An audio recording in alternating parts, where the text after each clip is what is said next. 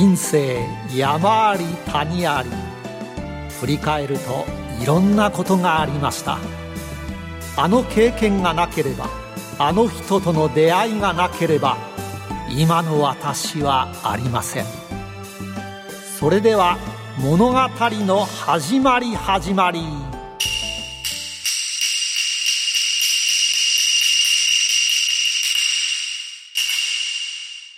企業トップが語る人生波乱万丈。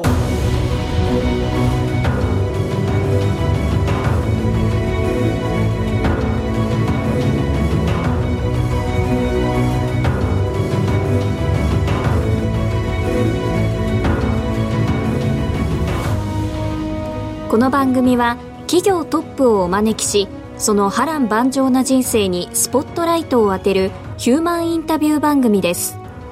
トップに上り詰めるまでのライフストーリーからどんな人生のヒントが得られるでしょうか。進行役は辻るなが務めます。それでは番組の案内人をご紹介します。SBI 証券客員マーケットアナリスト藤本信之さんです。毎度相場の福の神こと藤本でございます。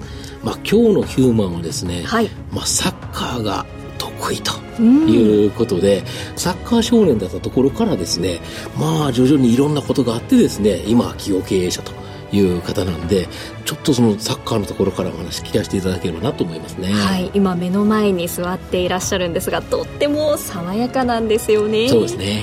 今日のヒューマンにもぜひご期待ください。企業トップが語る人生波乱万丈。この番組はヒューマンホールディングスの提供でお送りしますあらゆる人の自己確立をサポートするヒューマンホールディングス。証券コード2415ジャスタック上場ヒューマンホールディングスは、教育事業を中心にその人材育成のノウハウを活かし、人材、介護、保育、IT など数多くの事業を展開。国内から海外までグループのシナジーを活かし、社会のニーズに応える。証券コード2415ヒューマンホールディングスです。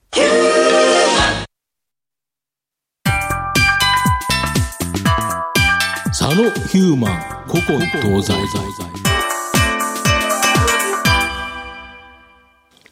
それでは今日のヒューマンをご紹介します第12回のゲストは証券コード9416東証一部上場ビジョン代表取締役社長佐野健一さんですよろしくお願いします、はい、お願いします。よろしくお願いしますそれでは藤本さん会社の紹介をお願いしますはい。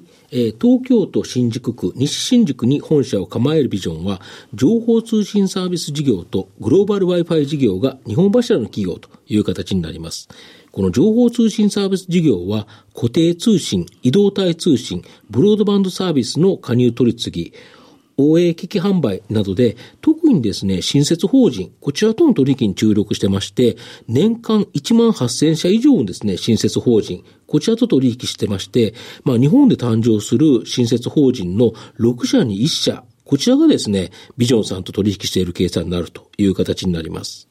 グローバル Wi-Fi 事業は、モバイル Wi-Fi ルーターをレンタルする事業という形になりまして、まあ、昨年ですね、年間1700万人超のアウトバウンド、日本から海外に行った方向けとですね、逆に2400万人超のインバウンド、海外から日本に来られた、両方にですね、まあ、全国15カ所のですね、国内空港カウンターで、えー、ルーターを貸し出していると。まあ、ネットで申し込んで、こちらでですね、受け取ると。いう形になっております。旅行の際に、こう、言葉が喋れない、言語喋れないっていう不安もなくなりますし、あれ？いつの間にこんな請求額が？っていうことも、ビジョンさんがいれば、そうですね。なるっていうことなんですね。やはりそのネットですぐ検索するとかっていうのもありますし、最近ではですね、あの、イリーっていうですね、あの、翻訳端末、はいこちらも提供されてるので、やはり海外行くときって言葉って一番不安だと思うんですよね。で、しかもネットで検索して言葉ができる。これはですね、やっぱビジョンさんならではということだと思いますね。はい。今日は佐野さんの人生にロックオン。今から佐野ヒューマンの生態を探るべくトップに上り詰めるまでの人生についてたくさん質問します。一問一答形式でお答えください。はい。それではよーい、スタート生年月日、年齢は？はい。1969年11月7日生まれの48歳です。お父さんの職業は？はい。自宅のですね、自営業をやっています。兄弟は何人？4人です。子供の頃は一言で言ってどんな子？サッカー大好き人間ですかね。おお、ここで来ましたね。勉強、スポーツ、どっちが好きでした？圧倒的にスポーツです。初恋は何歳？これですね、幼稚園の時ですね。相手の子はどんな子でした？いや、もう本当優しい子でしたね。は国語算数、英語、社会、理科、どの科目が一番得意？い。社会です。一番好きな芸能人、スポーツ選手など有名人は？はい。あの、僕はサッカーやっていたので、み三浦和が好きです。は一番尊敬する人は誰？い。同じ鹿児島出身の稲森和夫さんですね。子供の頃は何になりたかった？最初はサッカー選手でしたけど、その後社長でした。社会人1年目はどこでスタートしましたか？光通信で営業でスタートしました。最後の質問です。私、辻るなを一言で表現してください。いや、可愛い方だなと思います。ありがとうございます。なんか言わせた感がありますね、最近ね。なんかね、ちょっとね、申し訳ないですね、本当に。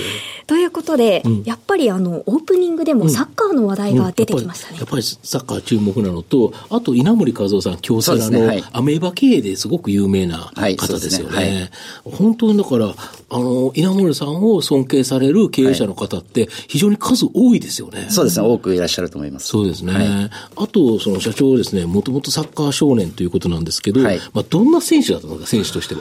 まあ、ポジションで言うと、そのゴールキーパー以外全部できるっていう、はいあの、中途半端なのか、はい。あの、まあ、ある試合によってはやっぱり、うん。オールラウンはい、そうですね、組み立てていくっていう役割だっ結たので。構本格的にサッカーされてたんですか？そうですね、小学校5年から始めて、中高と、で、中高は、あの、鹿児島県で優勝してるので、特待でも行ってますし、一応本格的にはやっていました。すごいですよね。はい。で、少年ジャンプの人気漫画でキャプテン翼っていうのがあったと思うんですけど、あれがやっぱり好きだったんですか？そうですね、ちょうど世代なので、もうあれ見て野球からサッカーに移ったみたいな感じで。そうですよね。はいちなみに、あの、どの選手が好きでした？キャプテン翼では。うんやっぱり翼くんがいいんですけど、やっぱりそれを支えてた美咲くんも大好きでしたね。あれ、ああの二若林くんじゃないんですね。いや、まあ、キーパーなので、どちらかというと、こう、点数入れる側から考えると、やっぱりあれだけすごい人がいると嫌だなっていう感じですよね。なるほど。あと、あの、先ほどおっしゃられたのが、光通信にいきなり就職されてるんですけど、はい。これはなんでなんですかね？まあ、将来起業家になりたかった、まあ、自分で事業やりたかったっていうのがあって、まあ、最後、まあ、どの業種で働こうかなっていうので残ったのが不動産と通信だったんですけど、その中でやはり光通信自体が、まだ売上30何億でしたけど、はいものすごい若いっていうのと実力主義だっていうことと、すごい成長してたので、強烈な成長ですよね。そうですね。そうですね。はいあの時価総額も株式市場でも、えーっていうぐらいはい上がっていってというのがありましたよね。ありましたね。今、今も好調だと思いますけど。今も好調ですけどね。そうですね。でただそういう形なんですけど、その、えっ、と、光通信をですね、非常に抜群の営業成績で、どんどんどんどん出世されたんですけど、はいその秘訣というか、なぜ佐野社長は、その、そこで頑張れたんですか？まあ一つは、まあ、ただ、そこのゴールがあったってことですね。起業家になりたいっていうゴールがあったっていうこなるほど。と。まあそれのゴールから逆算すると、まあ4年から5年っていう時間軸を決めて、で、それに対して取り組んだので、やはりこう、遅れていることに対しては取り戻そうってしますし、もしくは負けてるんであれば、そこに勝たなきゃいけないっていう、やっぱり人よりもちょっと意識が高かった、強かったっていうところが結果につながったのかなとだ思います。その頃って、すごく遊びたい盛りっちゃ盛りですね。で、そこの中を歯を食いしばって頑張ってたということですか？いや、その通りで、逆に本当にその昔の友達からですね、例えば募集誌とかに、僕が取り上げられて出たりとかすると、その、まあ話聞きたいっていうよりはおごってよみたいな。なんかそんな感じで、その友達とはほとんど会うこともなく、とにかく集中してやりたいなっていう思いがあって、はい、そこに打ち込んでましたね。うん。で、辞められてるんですけど、はい。それはやはり起業しようと思ったからですか？そうですね、まあ、あの、全事業部の事業部長を光通信で経験させていただいて、まあ次はもう企業だなっていうふうに僕の中で整理がついていたんですけど、まあどこでやるとかそういうのは全く決めずにですね、やめてしまいました。なるほど。はい。辞めた後、その静岡県の富士市、こちらでですね、起業されたそうなんですけど、はい。なんでそこを選んだんですか？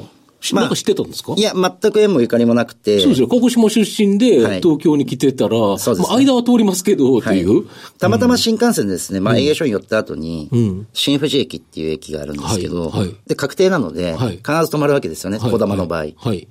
で、そこの車窓から見える富士山がめちゃめちゃ綺麗でですね。確かに綺麗ですよね、新幹線の。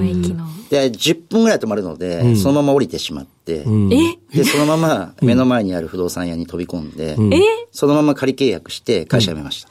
ええ それは辞めてない状態で、会社員の状態でそこに降りたら、ねはい、降りて、もうこれは綺麗なと思って、ここでやろうここでやろうと思って、はい、もう不動産屋さんで、実際に事務所っていうのを借りたっていうことですか、え、家をあ、家、あ、家ですか、えー、自分のその家ですか、まずそれないと。あはいはいはい。まあ、一人でやろうって決めていたので、うん、あの、まずは自分が住むとこ確保して、うん、まあ、事務所兼、自宅みたいな感じでやろうと思って。なんかドラマみたいな話ですね。その時だけど、た本当に言えば、光通信の社員だったということですね、その時点では。そうですね、事業部長やっていました。そうですよね。はい、で、えっ、ー、と、契約してから会社に辞表を出して、辞めて、戻って起業したということですか？しかも。そうですね。そうですね。一旦東京に戻りますよね。一応そういう家があるので、荷物運び出さないといけないし。そうですよね。まあ相当怒られましたけど。向こうもびっくりですよね。そうですね。あの、目の前のですね、後輩たちには、僕はまあいずれ起業するっていうこととかも伝えていたので、まあそのメンバーは多分驚きはなかったと思いますけど、周りの人間からすると、多分相当驚かれたんじゃないかなと思います。普通そういうのでうまくいってると、はい、例えば東京で光通信の時にいろんなやってた取り先とかいろいろあるかと思うんですけど、はい、そういうのと何か別の仕事をしていこうなんていうことを考えられるとやっぱ東京かなと思うんですけど、はい、これが全く縁のゆかりもない富士市というところで、ということですか？これは一からですよね。一からですね。まあ、ね、ある意味ゼロからっていう。ゼロ。ゼータマイナスっていうか、はい、全く知らないところですもんね。土地勘すらないところですよね。土地勘全くないですね。そうですね。富士市ってあるんだみたいな。静岡ありきで始まったんですね。富士山ありきですね。富士山ありき。はい。なるほど。はい、そこで、えっ、ー、と、富士市に行った後、どういうビジネスを始められたんですか？一番最初はですね、国際電話の割引サービスの、はい、その、まあ、キャリアさんとパートナーシップ結んだ、コールセンターを始めるんですけど、まあ、ブラジル人の人たちとたまたま、はい、僕はサッカーをやっていたので、夜な夜なこう、社会人サッカーという名のもとにですね、うんうん、学校に集まってやってる人たちいるじゃないですか。はい、で、ブラジル人だと思って行ったわけではなくて、はい、日本人だと思って行ったら、ブラジル人だったので、まあ、静岡サッカーどころなんで、うん。うん、静岡でやりたいなっていう気持ちがあったんですけど、うんうんうん、ブラジル人の方が世界一なんで、うん、そっちの方が楽しそうかなと思って、全員ブラジル人のチームの中に僕は入れてもらって、えー、で、彼らと仲良くなって、国際電話料金が高くてみんな困ってるということだったので、通信やってましたし、それをじゃあなりわいにしようかなということで、周りの方々をアルバイトで入れて、事業をスタートしたと、そうするとあれですよね、最初の社員さんとかっていうのは、日本人じゃない人が多かった。多かったというか、僕以外全員外国人で。え、言葉通じたんですか？えっとですね、日系ブラジル人なので、おじいちゃんとかおばあちゃんが日本人で、あの、全員喋れるわけではもちろんないんですけど、うん、一部の方にブリッジになってもらって、うん、その20人ぐらい最初入ってもらったんですけど、はい、その3人のブリッジの方々から、うん、あの、いろいろ、はい、伝えてもらうということをやっていました。そこで徐々にビジネスが大きくなって、だからこそ今の通信のビジネスにつながってるということですか？そうですね。まあ通信はまあ光通信の時代からやらせていただいてましたし、まあコミュニケーションそのものの形は変わっても伸びていくっていうことは分かっていたので、で、やはりその外国人っていうところでそこで触れて、うん、まあ今のグローバル Wi-Fi とかにもちろん、うん、あの、いい影響を与えてると思うんですけど、うん、通信自体のやっていこうっていう意識はもうその段階からあったので。はい、で、一つはあと東京にもう一回帰ってこられたというか、はい、東京に戻ったというのはどういうことですか？えっとですね、その時はまあ B2C のビジネスだったものが、徐々にまあ国際電話っていうのは、今現在は存在しているものの、まあインターネットを中心に、まあそうですね、スカイプとか含めて無料でできる時代じゃないですか。で、その当時は、まだパソコンが普及してなかったので、国際電話成立してたんですね。でも、いずれなくなるだろうということは分かっていたので、同じ通信のカテゴリーの中でも、B2B のところに舵を切って新しく事業を立ち上げてたんですね。で、やはりこう B2B となると、どうしても東京を中心にあるので、やはり一番大きなマーケットに対して勝負していくと。そこが非常に大事かなと思って東京に移しました。で、この今やられてるこの情報通信サービス事業というのは基本的にやられたと。いう形ですか？そうですそうですはいなるほど。で、ここでコツコツとやりながら、そのグローバル Wi-Fi っていうのは、また全然別のビジネスかなと思うんですけど、これ、どういう経緯でそうですね。まあ、通信なので、まあ僕らからすると同じカテゴリーかなとは一応考えているんですね。で、僕らまあソフトバンクさんとか NTT さんの、まあインターネットであったり回線系のビジネスで、B2B の世界では、日本でのトップに近い、もしくはトップである結果を出しているので、それのじゃあグローバル版を、その作ろうみたいなところで、たまたまそのポケット Wi-Fi 自体が国内でしか使えないもの。はい。で、海外行くと料金高かったので、はい。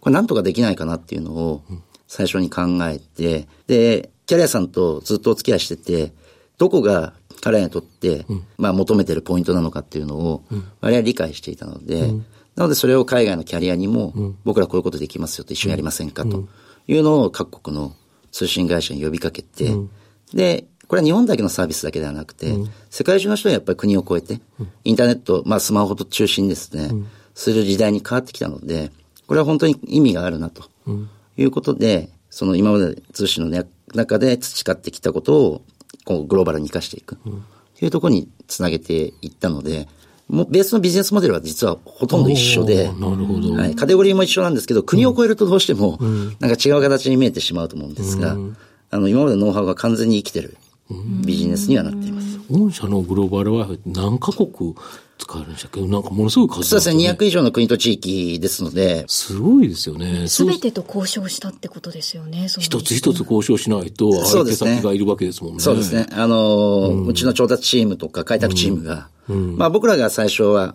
あの、上のメンバーも含めて、開拓にいろんな国に行って、こういうことやりたいっていうことをずっと伝えていって、まあ中にはライセンスちゃんと、その国のライセンス取らなきゃいけない国とかもあるので、取ったりしながら、徐々に拡大していったっえなんか。また同じ質問になっちゃうんですけど、契約する上でやっぱり言葉の壁ってないんですか？難しい単語が出てきたり自分の考えを伝えたりって、200の文化も言葉も違う地域で大変じゃないですか、ほとんどがでも英語なんですよね。多分金融の世界とかもそうだと思いますけど、うですね。通信の世界とかも、あの、通信の言語そのものはやっぱりグローバルスタンダードなので、あとまあ幸いなことにですね、うちの会社あの、その当時でもう50人ぐらい、はい。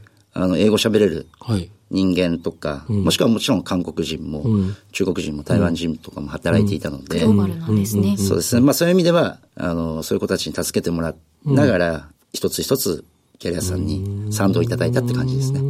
やっぱグローバル Wi-Fi というのは今後伸びていくし、もっともっと伸びるんですよね、これね。そうですね。マーケット自体は、あの、世界で言うと12億人の人たちが国をまたいでいって、まあ今はスマートフォンだけじゃなくて、はい。タブレットもそうですし、はい。まあもちろん昔からあパる PC とか、これからウェアラブルのデバイスも、様々なものが通信につながっていく時代ですから、やはりこれを快適に使いたいっていう人たちは、世界中にいるので、もちろん安くですね。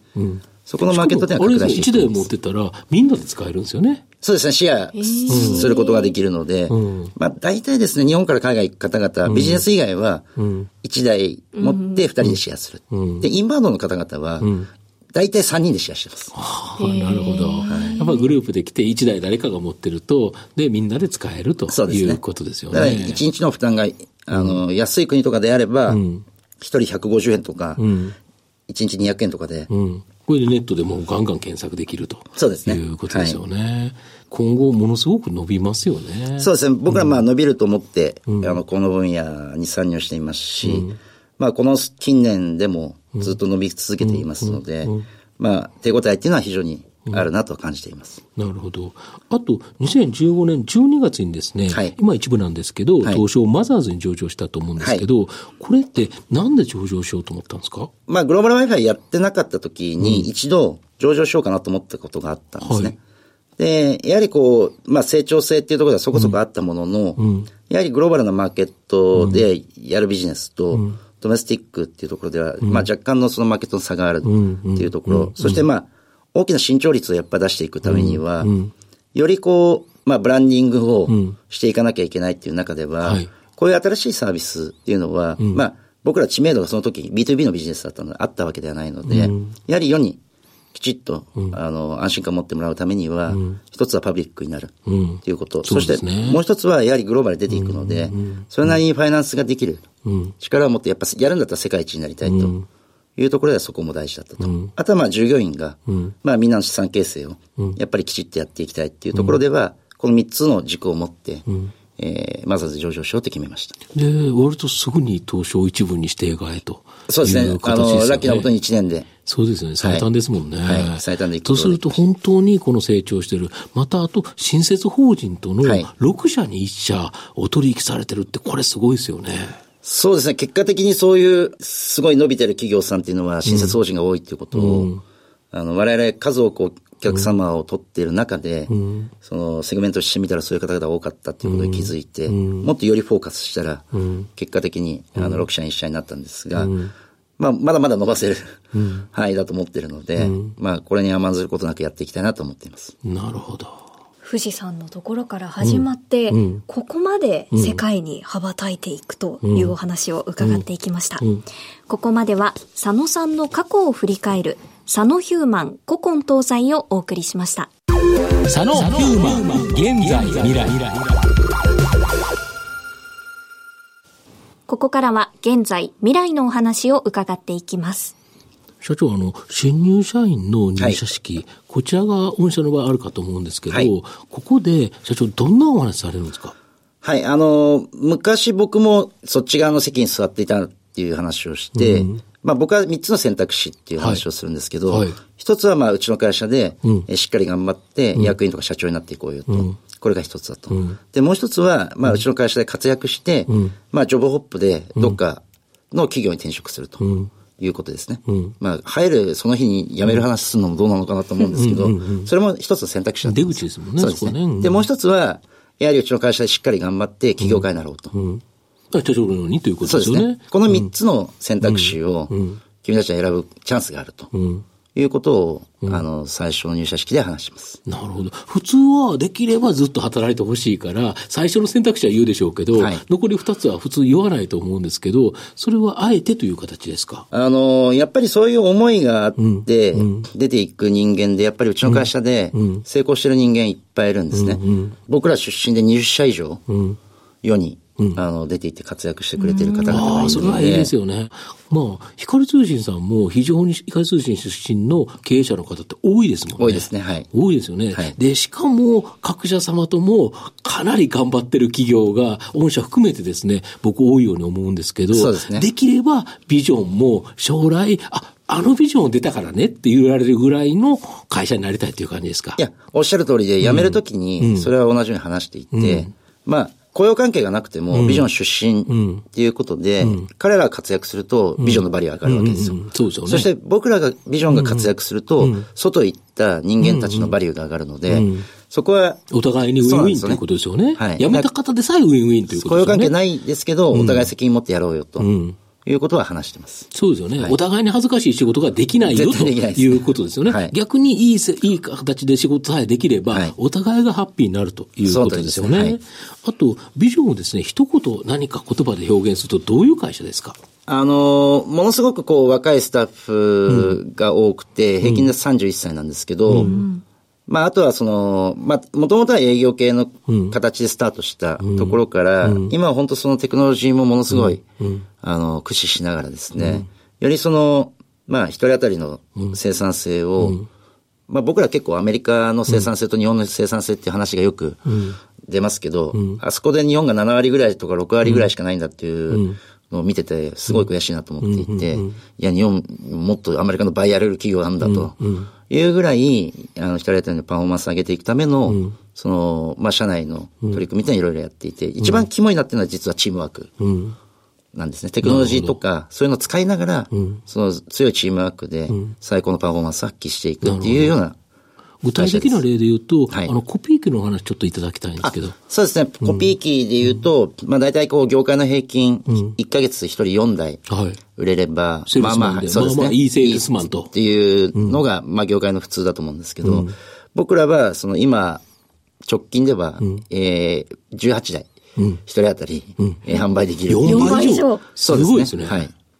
そうすると、その生産性が高いからこそ、はい、やはりいいサービスもできるし、社員の方もいい報酬というか、それなりにもらえるということですか？そうですね。ただまあ多額にっていうよりは、どちらかというとお客様に対するその価格自体を、ある意味下げさせていただいて、競争力あるそうですね。あの、営業マンが非常に売りやすいし、逆に言うとその、買っていただいた方々も、満足していただいて、長くお付き合いいただけるっていう形にしてますので、もちろんその報酬で、あの、報いるっていうことはやっていますが、あの、まあ、4台と18台っていうと、単純に粗利が10、あの、その4倍っていうわけではなくて、粗利が安く売ってる分、その分、まあ、結果的には粗利も利益も高いですけど、様々な努力があってからこそなので。なるほど。はい。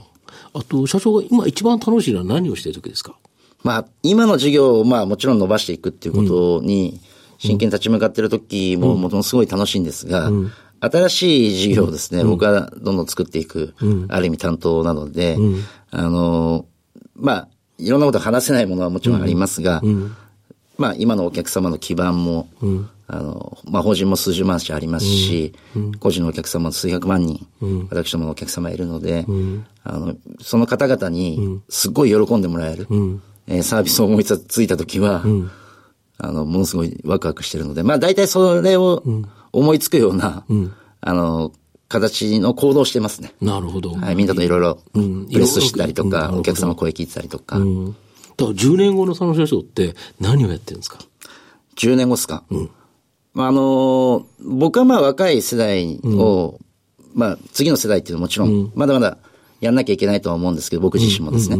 ただやはり、こう、新しいことをどんどん生み出していきたいっていう思いがあるので、うん。うん、まあ、CEO よりは、その、チーフイノベーションオフィサーみたいな形の役割で、あの、その後また新しいの持ってきたよと、えー、これもめちゃめちゃ面白そうだねと、常にやっぱり言ってもらえるような、ポジションでいたいなと思っています。なるほど。はい、今、二つのビジネスがメインだと思うんですけど、はい、これが三つ四つと佐野社長が作っていくということですか？そうですね。そこは、あの、うん、まあ、あの、作っていこうと思って、ね、今も日々。今頑張ってるっていうところ、これは当然言えないんで。もちろんです。今これがするとそれパクられちゃいますからね。そうですね。それは今言えないと思うんですけど、ねはい、だけど、ここに、ま、気持ちの中には持ってるということですよね。もちろんです。はい。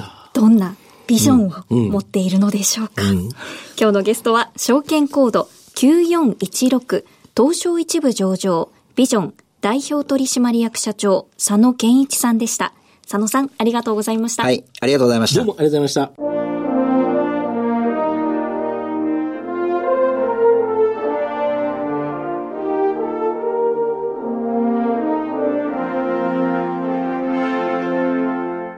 さて、そろそろお別れのお時間です。入社式では3つの選択肢がある、うん、役員になる転職する、起業家になる、うん、3つ示していただきましたけどこの波乱万丈にもビジョン出身のヒューマンが来てくれるといいですね、そうですね。そこまで頑張りたいですねこの番組。はい。ここまでのお相手は藤本信之と辻るなでお送りしました。それでは来週のヒューマンにもご期待ください企業トップが語る人生波乱万丈この番組はヒューマンホールディングスの提供でお送りしました。